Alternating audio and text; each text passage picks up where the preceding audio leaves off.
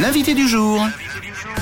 Et nous recevons un DJ talentueux ce matin et suisse de surcroît. Il s'appelle DJ E-Wave. Euh, Si vous ne connaissez pas, ça ressemble à ça.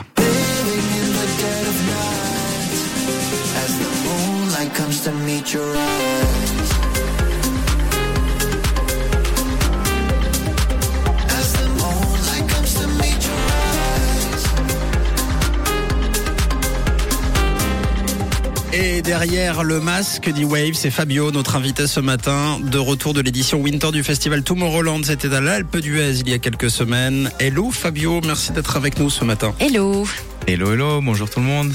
Comment ça va? Ça va bien, ça va bien, reposer. Ouais, c'est ce que j'allais te demander. Reposer un peu Ouais, quand même. Bon, sacré actu hein, euh, pour euh, toi, d'autant que c'était la première fois que la Romandie était représentée à Tomorrowland Winter. C'était, euh, j'imagine, une belle fierté pour toi.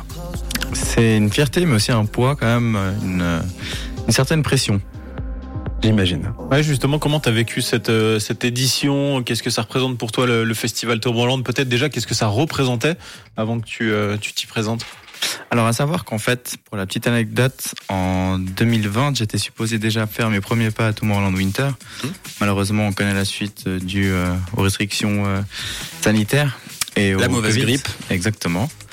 Euh, mais ensuite, j'ai continué d'essayer de bosser, d'apporter du contenu, euh, du nouveau contenu, et de me montrer toujours présent sur les réseaux et autres.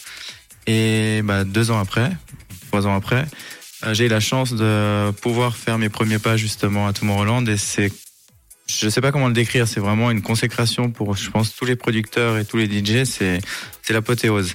Mm. C'est- Il s'agit de la version hivernale, donc une Mm. version plus petite, mais ça reste quand même les, les mêmes organisateurs, les mêmes bookers, donc c'est déjà un pied dedans. euh, C'est c'est un premier chapitre de, de fait, quoi. En gros. Exactement, C'est pas fini, mais c'est déjà du chemin de parcouru. exactement. Alors toi Fabio, tu es originaire de Genève, tu nous racontes un petit peu ton rapport à la musique, tes premiers pas de, de DJ, de producteur, Euh, comment tu as démarré euh, la musique finalement?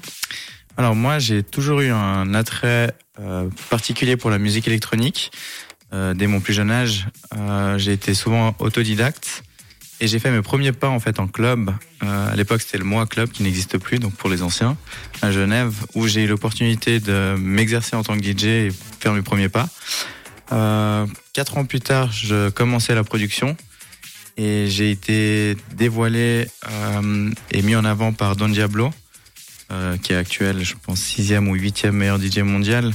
Et ça, c'était en 2018, et c'est Mhm. ce qui m'a ouvert les portes vraiment dans, on va dire, dans le game de la musique. Si tu devais dire euh, les influences un peu que tu as eues, les les finalement les artistes qui t'ont donné envie d'aller dans cette voie-là, ce serait qui? Bah, notamment Don Diablo, vraiment, Mhm. pour son mouvement de la Future House, qui était vraiment très euh, ancrin à partir de 2017 jusqu'à euh, il y a peut-être un an par là.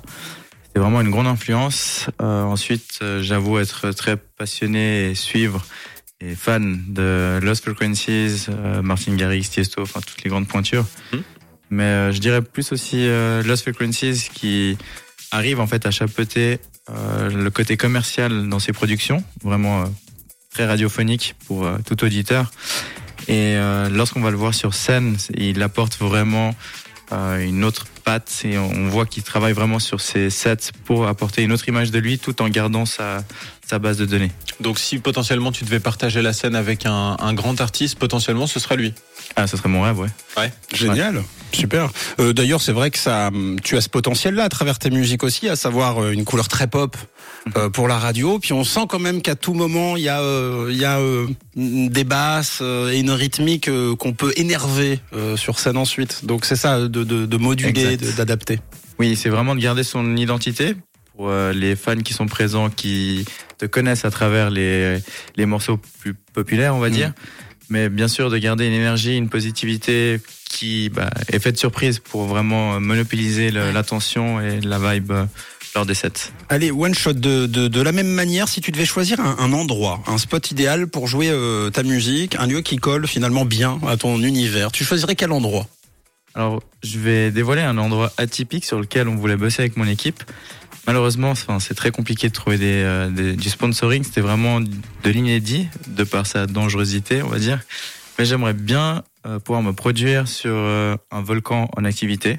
Ah ouais, c'est classe. Donc là, ce serait vraiment. On a bossé. C'est vraiment un projet qui était en cours et qui est pas non plus oublié, mais voilà, c'est un Faut projet pas que ça fasse fondre les boutons et la machine, quoi. Bah, niveau sécurité et technique, c'est assez compliqué, ouais. Même niveau public, hein, je pense que ce sera.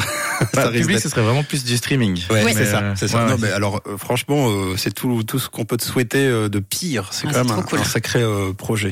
Bon, justement, on a les beaux jours qui arrivent. Est-ce qu'on va pouvoir te découvrir ou te redécouvrir d'ici cet été en club, en festival peut-être? Sur une scène classique, hein, Ouais. pas un volcan, pas une.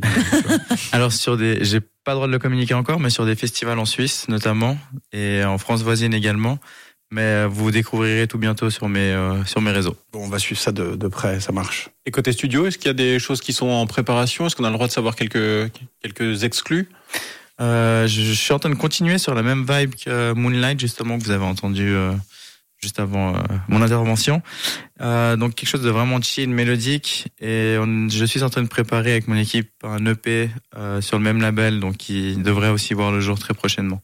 Eh ben, on a hâte de découvrir euh, tout ça, évidemment. E-Wave va découvrir de toute urgence. euh, attention, alerte euh, talent suisse.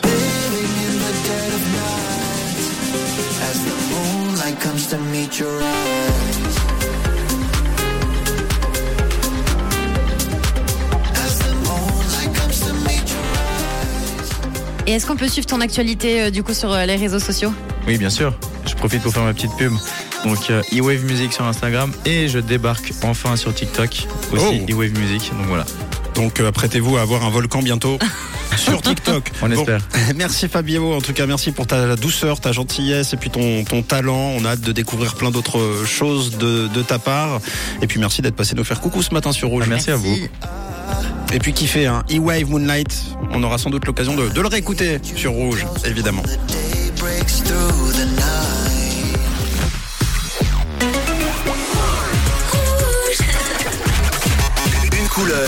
une radio.